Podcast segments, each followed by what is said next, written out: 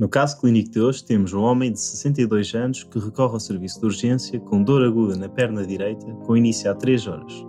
Este doente está em risco de desenvolver qual das seguintes complicações? Olá e sejam bem-vindos ao 96 Segundos. Somos um podcast de educação médica português em que resolvemos casos clínicos em tempo real. Hoje temos um caso clínico escrito pelo Bernardo e que vai ser respondido pelo Daniel e pelo Martim. Digam olá, malta. Olá, Olá a todos. Olá. Boa noite. Boa noite. Pronto. Bernardo, queres passar o caso clínico? Claro que sim. Portanto, temos um homem de 62 anos que recorre ao serviço de urgência com dor aguda na perna direita, com início há 3 horas. Ele nega qualquer tipo de trauma e diz que é a primeira vez que sente esta dor. Como antecedentes pessoais, tem história de hipertensão arterial e AVC isquémico há 10 anos e na altura foi diagnosticada fibrilhação auricular como provável causa. Foi medicado com varfarina, mas interrompeu a medicação há três semanas por motivos financeiros. É também um ex-fumador de 60 unidades maço ano, mas abandonou os hábitos tabágicos após o AVC. De momento, está apenas medicado com enalapril e metoprolol. Os sinais vitais são, sempre, são temperatura de 36,5 graus Celsius, tensão arterial de 115 por 80, frequência cardíaca de 85 batimentos por minuto. Na auscultação cardiopulmonar destaca-se ritmo cardíaco irregular, mas não só auscultam sopros. O, o exame abdominal é inocente. Tem pulsos femorais palpáveis bilateralmente. O pulso poplíteo e epidial esquerdo estão presentes, mas estão ausentes à direita. Não há evidência de doença venosa crónica. A perna e pé direito está pálida e frio ao toque. Mantém, no entanto, a sensibilidade e mobilidade em ambos os pés. A palpação de ambos os membros não é dolorosa nem tem empastamento. O doente inicia a heparina e realiza um angiograma. Após discussão com a equipa médica, opta-se por fazer uma embolectomia emergente e é internado para vigilância. No dia seguinte, queixa-se de dor de novo na perna direita. À palpação, a perna encontra-se demasiada e tensa, com os pulsos palpáveis.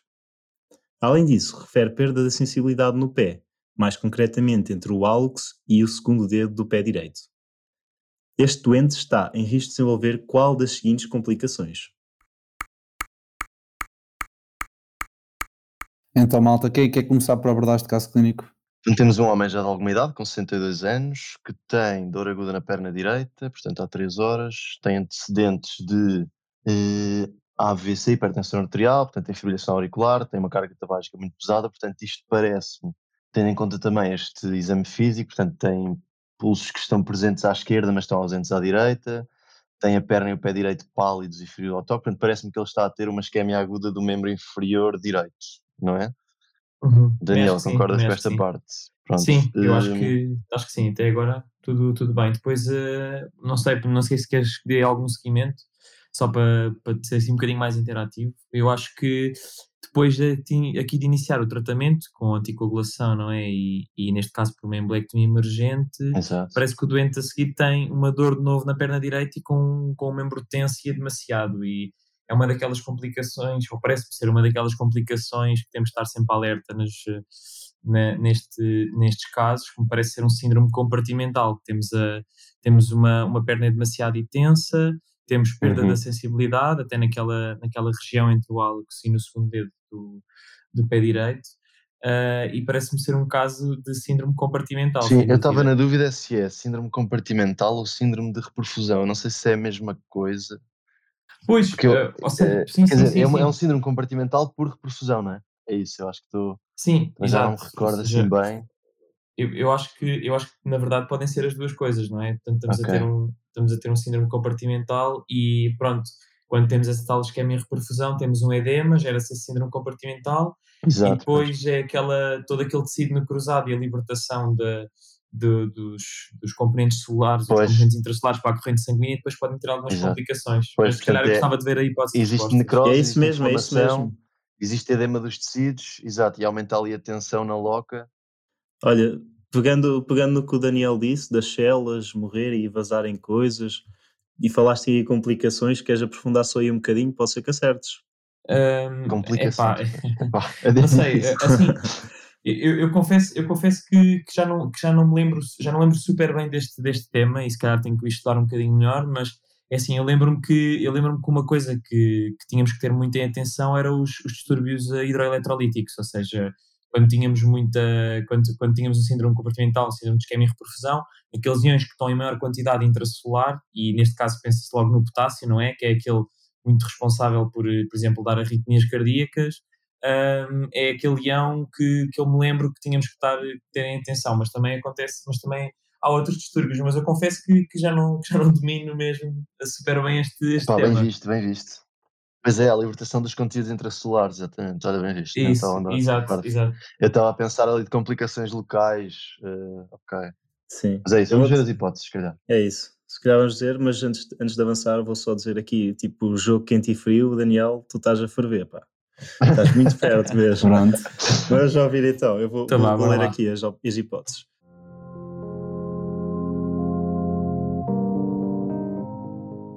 Portanto, a pergunta é: este doente está em risco de desenvolver qual das seguintes complicações? E as hipóteses que colocamos aqui são: opção A, ruptura da artéria poplítea. Opção B, isquémia da artéria femoral direita. Opção C, paraparésia. Opção D, taquicardia ventricular. E opção E, embolia pulmonar.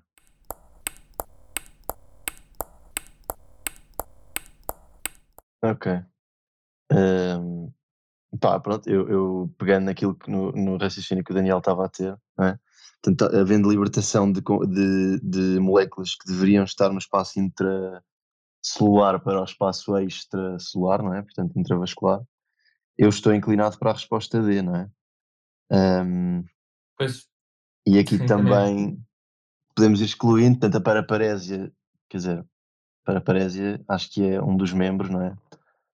Ficar, eh, portanto, aqui acho que não faz muito sentido. Ele na definição, perna, são os portanto, dois. Os dois membros. Exato. os dois E membros. exato. seria Isto é- um- Portanto, isto é uma coisa unilateral, não faz muito sentido. Esquema da artéria femoral direita. eh, portanto, ele, ele até tinha pulsos femorais palpáveis, não é? Quando entrou no, Uhum. ICU também não me parece fazer muito sentido, Sim. não é? E, e agora, de novo, tinha pulsos palpáveis outra vez também. Pois, Já outra vez pulsos palpáveis. pulsos, sim. ok. Sim, Pronto. depois podemos excluir a, a embolia, não sei, a embolia pulmonar, a embolia pulmonar aqui também parecia, eh, também não me parece tão, tão provável. Pois não parece que a pergunta também direciona eu para acho essa que, opção, não é? eu acho que Também é talvez, importante. acho que talvez poderíamos, acho que talvez o edema, o, o embolia pulmonar poderia servir como eventualmente um distrator para pensar que isto poderia ser uma, Ser uma TVP, TVP, exato. eventualmente. Entraria no Ok. diferencial de uma perna, pronto, de mem- um membro inferior e demasiado e tenso. Estão a perceber? Ah, um, um, um aluno poderia Ok. achar que uma complicação poderia ser uma TVP, que poderia levar a uma embolia pulmonar. Ok, ok. Mas vocês estão decididos, não é? Sim, epá, acho que sim. Sim, acho Daniel, que é- vamos, que é a eu acho que sim. D. Bloqueamos Acho que vou bloquear, acho que vou bloquear. Bloquear a opção D então. Está bloqueada. E vocês acertaram. Muito bem, pá. Muito bem. Estava correto. Pá, vocês ah, foram, foram esmiuçando aqui a vinheta e esmiuçaram muito bem. Isto realmente o que acontece aqui ao senhor foi aqui uma isquémia aguda do membro inferior direito. Mais concretamente ali, mais localizado se calhar à região poplítea, está bem?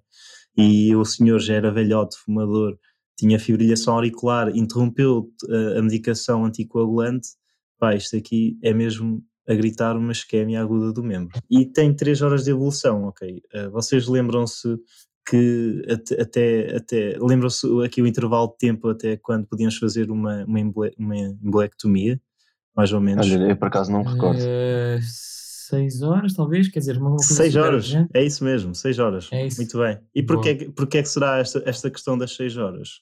É porque hum, a partir das seis horas, não é? Os tecidos, sem, sem receber os seus nutrientes do sangue, não é? acabam por eh, morrer. E quando morrem, acontece a mesma coisa que, que o Daniel falou há pouco. Os, os iões vão para fora, nomeadamente o potássio, e depois isso, isso dá complicações. Portanto, imagine o que é que é já ter uma perna morta, depois de seis horas irmos ali desentupir a artéria e Depois espalhar para aquilo Uhum. o corpo inteiro, não é?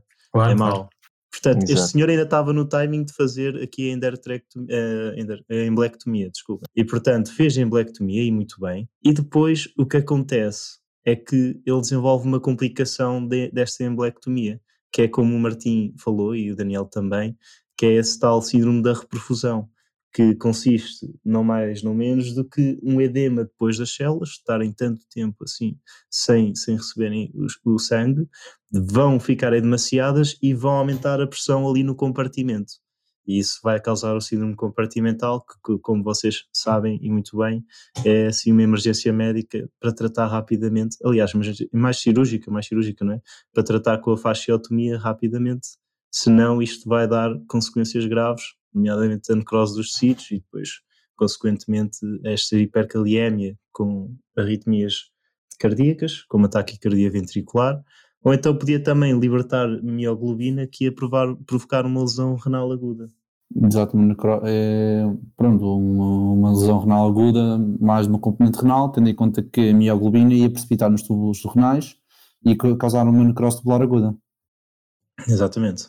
Epá, foi que isso é, este é um caso Uh, pá, que já não, já não lembrava, já não lembrava muito bem da, deste, desta, desta parte da mioglobina e assim, que eu já Exato. não, pronto, lá está, já não, já não revi este tema há, Depois há também eu, há mesmo, não é? Uma, uma hipótese que nós ponderámos pôr era precisamente essa questão da lesão tubular renal aguda, mas achámos okay. que achámos que iria ser mais fácil, mas pelos vistos vocês estão todos aí orientados para a cardiologia e então foram logo, foram logo para as arritmias e, e muito bem e muito bem. Sim, sim pá, eu lembrava-me lembrava especificamente, eu lembrava especificamente disso, lá está, pela, por aquele leão, que é aquele, aquele leão tabu que todos nós Clássico. temos que ter muito cuidado, não é? Exatamente. Uh, e, e, pronto, dentro disso depois as arritmias ventriculares que aí podem uh, surgir, mas, uhum. uh, mas de facto já não, pronto, já não lembrava super bem, mas foi um caso, foi um caso super didático nesse, nesse sentido. Exato. Pronto, era para chamar a atenção que nem sempre os casos clínicos vão ter um síndrome compartimental secundário àquelas causas que nós todos sabemos e decoramos, que é uma fratura dos ossos longos, uh, uma lesão de esmagamento ou uma queimadura circunferencial. Às vezes, este síndrome compartimental surge com qualquer coisa que aumenta ali, uh, portanto, uhum. aumenta a pressão do compartimento. E neste caso, este síndrome de reperfusão é uma causa não tão frequente, é verdade, mas que pode causar e pode ser perguntada eventualmente. Exato, exatamente. Eh, estava aqui a ler a vinheta outra vez e, e gostei aqui do ritmo irregular, não é? Na auscultação cardiopulmonar. Uhum. Este ritmo irregular, portanto, remete sempre para a fibrilação auricular. É tal, Exato. tal história da, da, única desritmia que é audível com o estetoscópio, não é? Uhum. Uhum. Muitas vezes nem é, é preciso escrever que ele tem fibrilação auricular, podem só escrever que tem esta, esta auscultação irregular e nós temos que assumir e devemos assumir que é uma, uma FA. Uhum. Olha, só queria fazer uma pergunta maldosa para ver aqui quem é que é a malta atenta ao primeiro ano à anatomia. Que é aqui, Ui, já sei que é que vem. oh, pois. Porquê é que vocês acham que ele perdeu aqui a sensibilidade ali entre o hálux e o segundo dedo do pé? Olha, eu começo já a responder. Ah, eu, eu não me lembro. Não me... Vocês lembram-se qual é que é o nervo maroto? maroto? Uh, o nervo? Não me lembro, pá. Tenho é, ideia que é um nervo posterior qualquer. Um... Hum, será? Eu acho que se é no dorso do pé, é, se é no dorso do pé é anterior. Olha, vou-me calar, vou-me calar, não sei, não sei. Dorso do pé anterior. Não, isto não é muito relevante, mas pronto, é isto só para dizer que na perna o, o compartimento mais afetado normalmente é o anterior. o anterior. E no compartimento anterior passa aqui o nervo peroneal profundo que faz ali ah. a inervação ah, okay. daquela zona, está bem? Por isso é que ele perdeu a sensibilidade aqui. Pronto, eu estava totalmente, estou mesmo esquecido, tenho que ir. Pá, aqui o, o professor Bernardes, o professor Bernardes, o professor Bernardes da Faculdade de Medicina de Coimbra ia ficar triste, pá, se ele ouvir isto um dia. Mas pronto, era isso, malta. desculpa. desculpe, senhor professor, estamos aqui a rever a anatomia. Mas pronto, malta, eu acho que não vale a pena acrescentar aqui mais nada, já discutimos aqui tudo. Uh, e pronto, chamar mais uma vez a atenção aos nossos ouvintes que, pronto, sempre que se quiserem uh, participar alguma vez uh, num destes casos, estão completamente à vontade para, para nos contactar. Acho que falo aqui por todos, temos toda disponibilidade para discutir casos com vocês e pronto, espero que tenham gostado. Exatamente. Exato, uh, obrigado por nos terem ouvido. Eu ia agradecer ao, ao, ao Bernardo e ao David por terem feito este caso, acho que está um caso muito bom, muito pertinente e pronto, e era lembrar que para não se esquecerem, para os nossos ouvintes não se esquecerem de visitar o nosso site porque tem lá uma explicação mais detalhada sobre o caso e uma explicação das hipóteses alternativas. Sim, exato. Tem artigos do nosso blog, podem ler sobre com a nossa experiência de, de estar para o exame, que vos pode ajudar a vocês, o nosso guia. Uh, não perca o próximo episódio, porque nós também não. Então Adeus. É isso. Adeus. Adeus, Um abraço a todos. Bom estudo, bom estudo. Bom estudo.